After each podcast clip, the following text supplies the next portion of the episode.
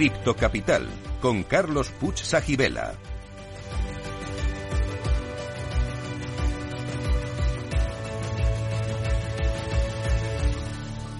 Y aquí estamos de nuevo con vosotros, criptocapitaleros y criptocapitaleras.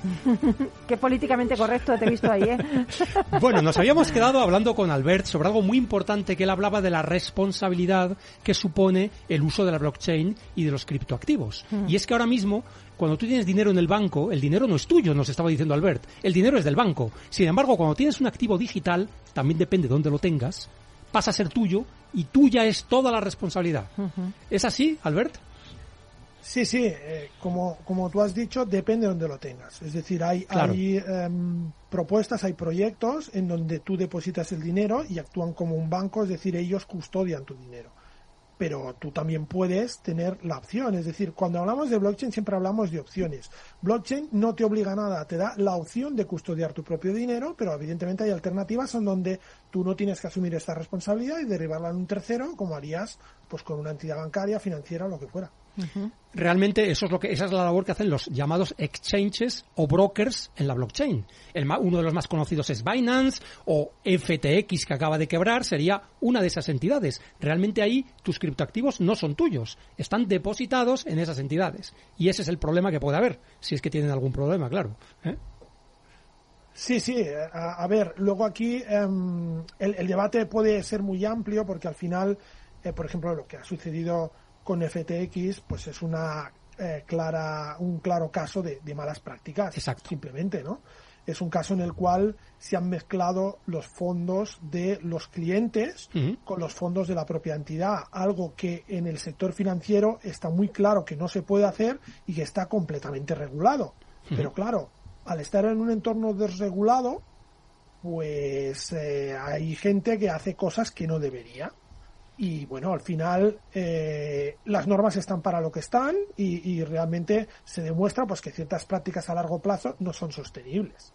Y esto es un poco lo que, lo que ha pasado con FTX y con extensión pues a otros casos del, del mercado de criptoactivos. Y en ese sentido, mm, yo haría un poco una defensa, evidentemente, del mercado de criptoactivos por una razón muy simple, y es porque em, esto sucede porque no hay regulación, ya, pero es que desde el mercado de criptoactivos hay muchos actores que están pidiendo esa regulación. Cierto. Una regulación equilibrada, pero la están pidiendo. Claro, si tú no regulas, dejas campo abierto para que se produzcan este tipo de prácticas. Lo que no puedes hacer es criticar este tipo de prácticas y no regular.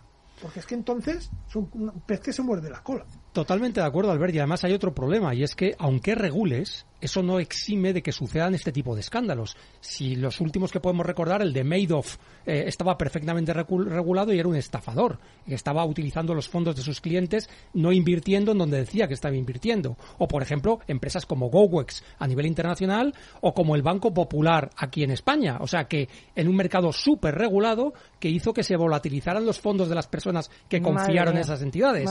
O sea que la regulación tampoco te impide que exista esto, ¿eh? que también la gente tiene que, saber. Es que la regulación establece un marco de actuación. Cierto. Y evidentemente cuando te sales de ese marco de, actuación hay unas sanciones. Por supuesto. es, mucho más fácil eh, em, identificar cuando alguien está haciendo una mala praxis o no. Cosa que, como tú dices, no puede impedir jamás que a veces pues se produzcan malas prácticas o haya gente directamente con, con mala fe o que tenga un concepto equivocado de lo que está haciendo. ¿no? Eh, yo quería, Albert, también, eh, bueno, tú nos has dicho que te presentáramos como consultor estratégico y tecnológico para Web 3.0, ya hemos hablado un poco de ello, trader e inversor. Pero yo he hecho mi propia investigación. Y tú, Albert, eres mucho más. Por ejemplo, fundaste Barcelona Trading Point hace ya unos años, un evento sobre trading, finanzas y mercados financieros. Entiendo que tradicionales. Es decir, ¿qué te llevó a ti al mundo cripto? Porque eso entiendo que era hace años y era el mundo de las finanzas tradicionales, ¿o no es así? Sí, sí, sí, es exactamente así. A ver, yo tengo un perfil un poco eh, curioso en ese sentido. ¿Por qué? Porque yo no vengo de las finanzas, yo vengo de la tecnología, yo soy consultor tecnológico. Entonces, yo he trabajado eh, pues eh, haciendo consultoría tecnológica para diferentes compañías, pero principalmente los clientes a los que me he dedicado han sido clientes del sector financiero. Entonces, yo he trabajado pues bastantes años para gestoras de fondos de inversión, para para compañías de seguros desarrollando productos financieros. Entonces, de ahí me viene un poco esa capa financiera eh, que tengo, ¿no? Y eso me permite muchas veces pues actuar como, como bisagra en los proyectos donde estoy. De hecho, ahora mismo pues estoy dando soporte o como advisor en diferentes proyectos, dándose un poco esa visión también financiera y tecnológica a la vez. Porque es lo que te decía, el problema de blockchain o de estas tecnologías distribuidas es que tienes que tener un background financiero y a la vez tienes que tener un background tecnológico para entender lo que estamos hablando. Muchas veces estamos oyendo personas que hablan de esto y o no tienen background financiero o no tienen background tecnológico. Entonces, siempre hay una opinión más o menos sesgada de, de lo que supone esta, esta tecnología. hay que tener en cuenta y ser muy consciente de la fase de desarrollo en la que está esta tecnología, que es una fase muy temprana y que por lo tanto aún tiene mucho que evolucionar. Eh, y esto es lo que yo a mí me atrajo inicialmente de, esta propuesta, ¿no? Yo cuando vi esta propuesta que juntaba los mundos financiero y tecnológico de esta manera, dije esto es lo mío, o sea, mm, eh, tiene mi perfil, ¿no? Y, de ahí, bueno, mi inclinación y, me he ido introduciendo progresivamente en todo este, este sector eh, fintech, pero más bien todo lo que son activos digitales, Web3 y blockchain realmente un perfil como el tuyo es especialmente valorado, es decir, que mezcla ese background tecnológico con el background financiero y yo creo que, que desde luego has elegido muy bien al verte el camino. Pero Paloma quería hacerte alguna pregunta. Yo quería preguntarte, Albert, ¿dónde inviertes tú? Si se puede decir, o sea, ¿y por qué? Vale. Porque hay eh, gente que nos estará escuchando y dirá, oye, yo quiero ser como este hombre. Claro. A ver, ante esta pregunta, la legislación, por cierto, me obliga a poner un disclaimer y decir que lo que voy a decir a partir de ahora no es ningún consejo. Exactamente, no lo es. Muy bien, muy bien. Muy, como sabes, muy bien, muy no Lo es. Eso es lo primero. Y entonces, esto viene seguido de una reflexión. Y es, em, yo puedo decir en qué invierto, pero no os va a servir de nada, porque la inversión de cada uno tiene que ir en función del perfil de riesgo de la persona. Claro. Es decir, cada, mm, yo puedo tener un, una percepción del riesgo y qué nivel de riesgo es asumible para mí. Y ese nivel de riesgo puede ser que no sea asumible para ti o para Carlos o para cualquier otra persona. Y eso hay que unirlo con los objetivos, además, con los objetivos que tú tienes a la hora de invertir. Claro, Eso por una parte. Hay una parte del nivel de riesgo. Segunda parte, segunda variable que hay que tener en cuenta, la temporalidad. Es decir, yo no es lo mismo que invierta con un horizonte temporal determinado a un año vista que invierta a diez años vista. Totalmente, claro. No es lo mismo. Entonces, a partir de ahí, evidentemente, hacer, digamos, recomendaciones o decir en qué inviertes eh, directamente eh, bajo mi perfil, pues podía no ser adecuado para otros perfiles. Pero inviertes, ¿no? Pero inviertes, o sea, tú, eh, tú, tú inviertes. Sí, a ver, invierto de forma tranquila, muy poco a poco, porque creo que tenemos mucho tiempo. Mm, aquí hablamos también aquí en este sector del FOMO, ¿no? De ese miedo a quedarse fuera. No hay que tener miedo a quedarse fuera, hay que tener mucha paciencia y sobre todo lo que iba a decir ahora, la tercera variable que es la más importante de todas, tienes que invertir en cosas que mínimamente entiendas. Mm. primero, entiende qué es la tecnología y qué supone la tecnología, porque podrás apreciar el, potencial. El blockchain, los criptoactivos, no es, no, es un, no es un ecosistema monolítico donde todo sea igual. Hay proyectos con muchas capacidades muy variados. Entonces, ¿qué quiere decir con esto? Seguramente algunos de esos proyectos irán a cero y otros proyectos realmente son los, los, los ganadores del futuro, que no tienen por qué ser los que hay ahora y harecemos, volvemos a hacer un paralelismo con el tema de la eclosión de Internet. Los primeros buscadores que lideraron Internet en la primera etapa no son los que lideran la Internet ahora. Sí, de hecho eran Netscape y algunos otros, ¿no? Mosaic, Mosaic, herramientas, exacto. y, herramientas y navegadores. Entonces, eh, quiero decir con esto, hay que tener capacidad de análisis para tomar decisiones de inversión y tener un conocimiento.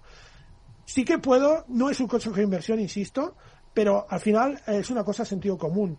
Si realmente eres capaz de apreciar el potencial de esta tecnología, cómo está cambiando esta tecnología, en donde hace pocas semanas hay noticias de que Visa ya está preparándose para poder que tú puedas pagar desde tu wallet, Cierto. es decir, a través de Visa.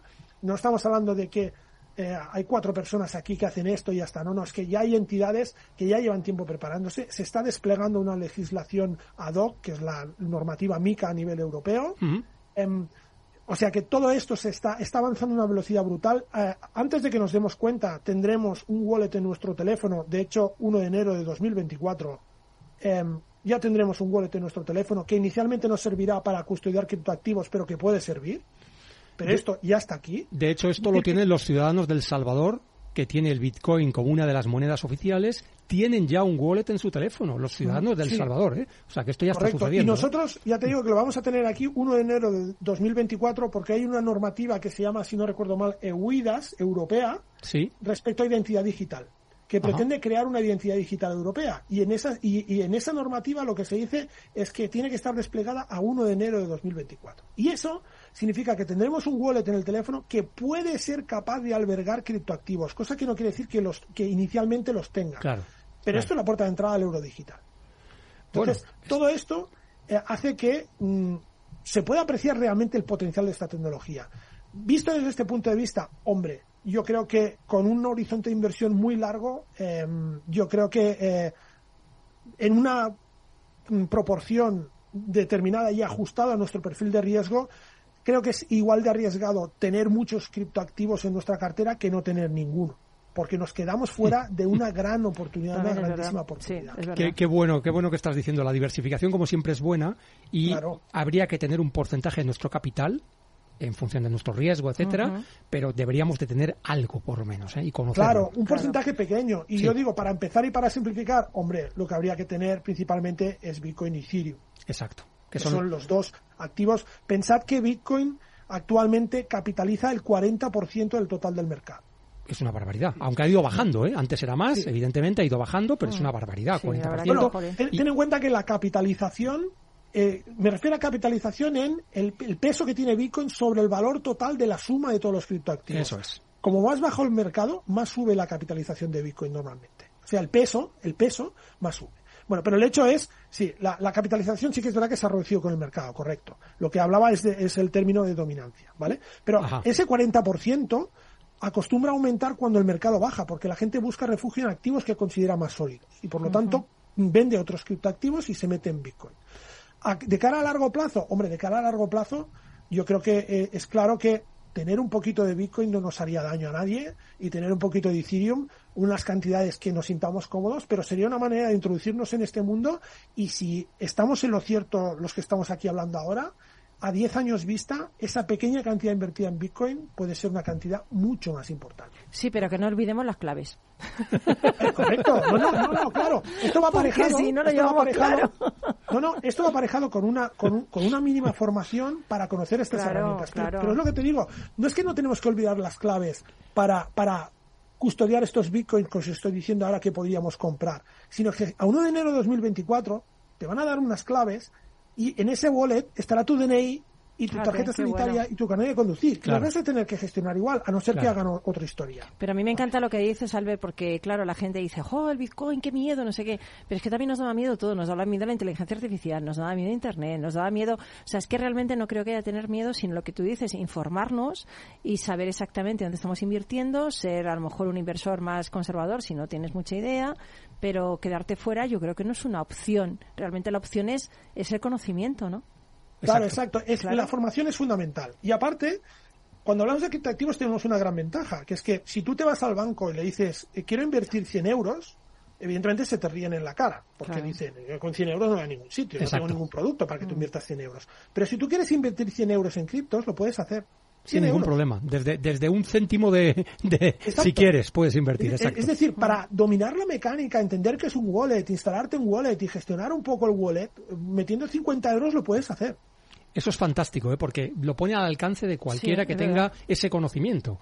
Que manejando Internet mm. no es mucho más difícil si tú manejas un navegador, manejas cuatro cosas, no hace falta ser un experto tecnológico para poder empezar a manejarte con criptoactivos. ¿eh? Claro, y, aparte aquí hay un dato muy interesante, que es cuando nosotros hablamos de la tecnología blockchain, hablamos de, los criptoactivos, lo hacemos con nuestro prisma, que es un prisma de primer mundo. Es decir, es un prisma en donde estamos en una sociedad avanzada, gracias a Dios, ¿no? Digamos, en cada esquina había, porque ya no hay, una sucursal bancaria. Sí, y está bancarizada, digamos, sí, efectivamente. Claro, tienes uno, multitud de bancos, además, absolutamente regulados.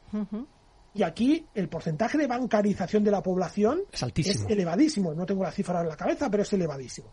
Pero claro, tú vete a otros países en donde ese porcentaje de población bancarizada no es ni mucho menos el que hay aquí. Hmm.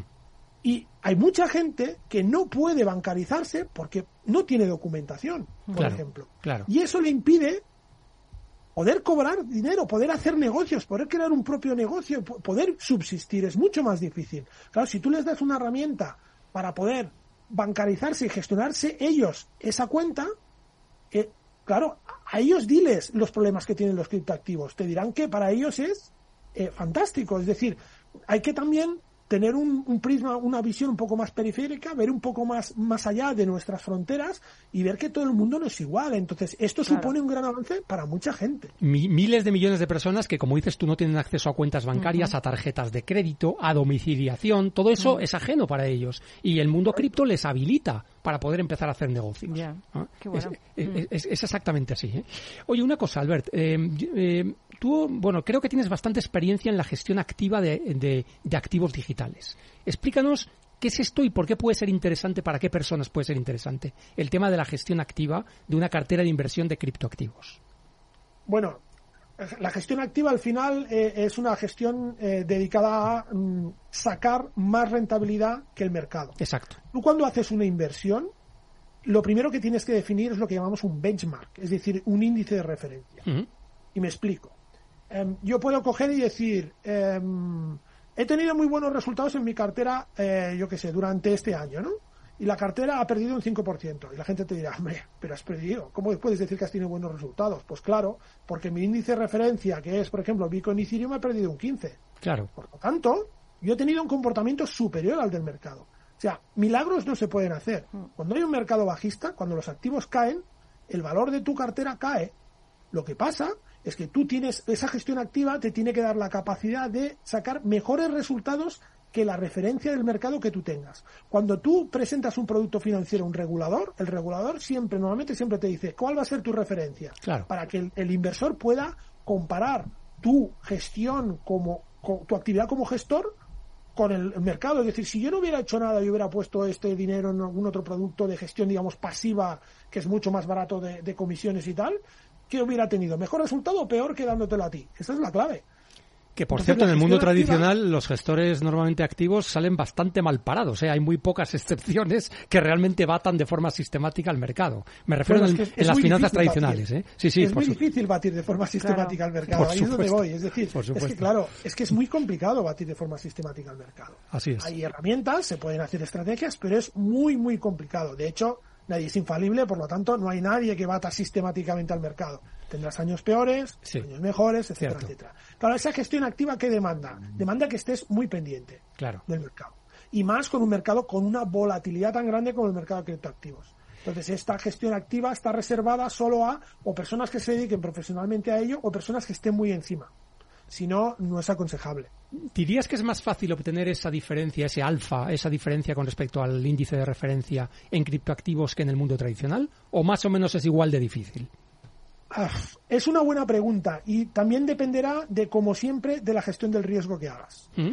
Es decir, el mercado cripto es un mercado muy tendencial. Es un mercado que cuando sube, sube muy rápido y cuando baja, baja más rápido aún. Todavía más rápido, sí. Normalmente en todos los mercados pasa, ¿eh? Hmm. las cosas caen más rápido que suben. Hmm. ¿eh? Lo que decimos que, como es aquel dicho, eh, se sube por las escaleras y se baja en ascensor o así. Bueno, sube.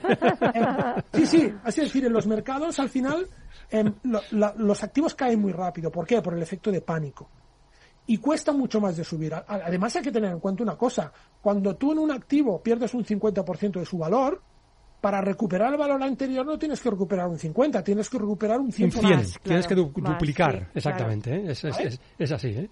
E, entonces, em, sí que es verdad que eh, los que hacen, o los traders, de lo que te dicen cuando han analizado el mercado es que es un mercado muy tendencial. Y eso quiere decir que como cuando sube, sube mucho, es, es más fácil desarrollar estrategias. ¿Vale? Pero, pero esas estrategias tienen que tener una gestión mucho más estricta del riesgo, es decir, cortar las pérdidas muy rápido y dejar correr los beneficios. Entonces, en ese sentido, puede ser un mercado, entre comillas, más sencillo. Luego, lo que pasa es que hay una capa de complejidad tecnológica que tiene encima, etcétera, etcétera, que tampoco lo hace sencillo del todo, sobre todo para gestores que vienen en el mundo financiero, lo que os decía, no tienen esa capa tecnológica, pues no entienden nada.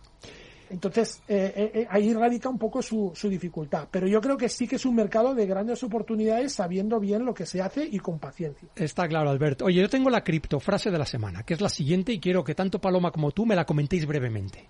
La criptofrase de la semana es, si puedes crear un token, si puedes crear una cultura, puedes rediseñar y transformar el mundo entero. Esta frase es de Vitalik Buterin, el fundador de Ethereum. ¿Qué te parece, Paloma?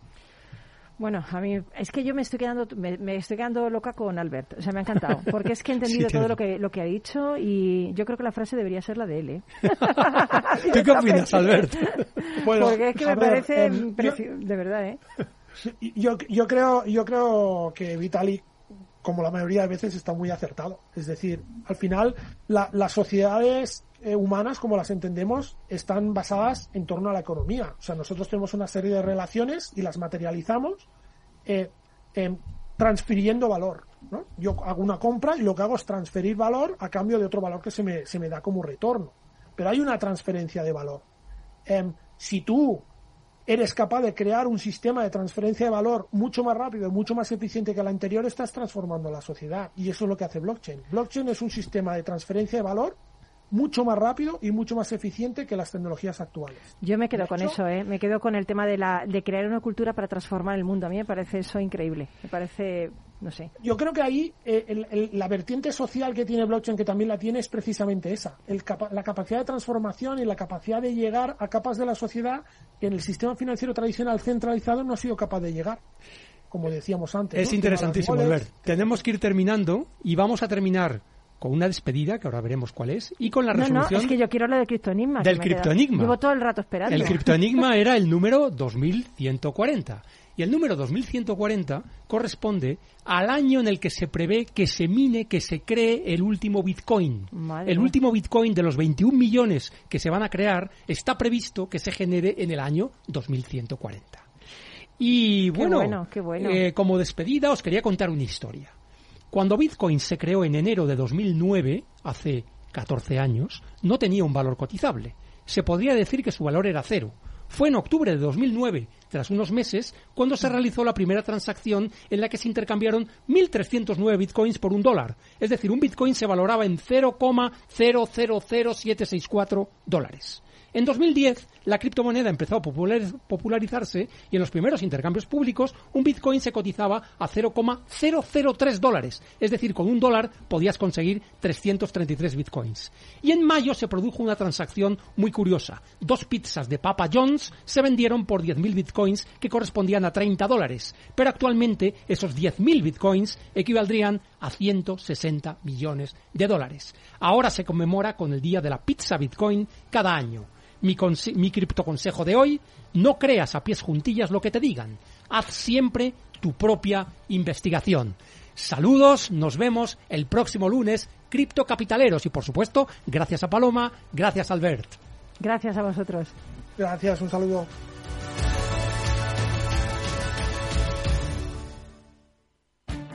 Esto te estás perdiendo si no escuchas a Rocío Arbiza en Mercado Abierto.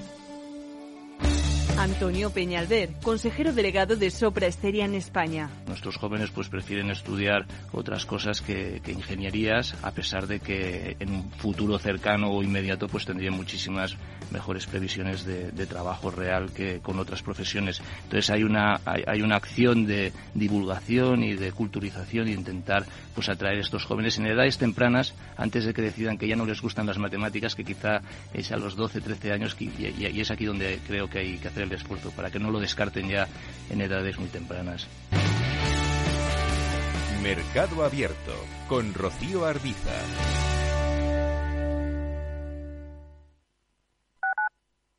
Capital Radio 103.2 Si te gusta el pádel, en Capital Radio tenemos tu espacio. Todos los martes, a partir de las diez y media de la noche, saltamos a la pista para contarte la actualidad del World Padel Tour, los torneos amateur, las novedades de las marcas y toda la actualidad relacionada con el segundo deporte más practicado de España. Esto es Padel, los martes a las diez y media de la noche en Capital Radio.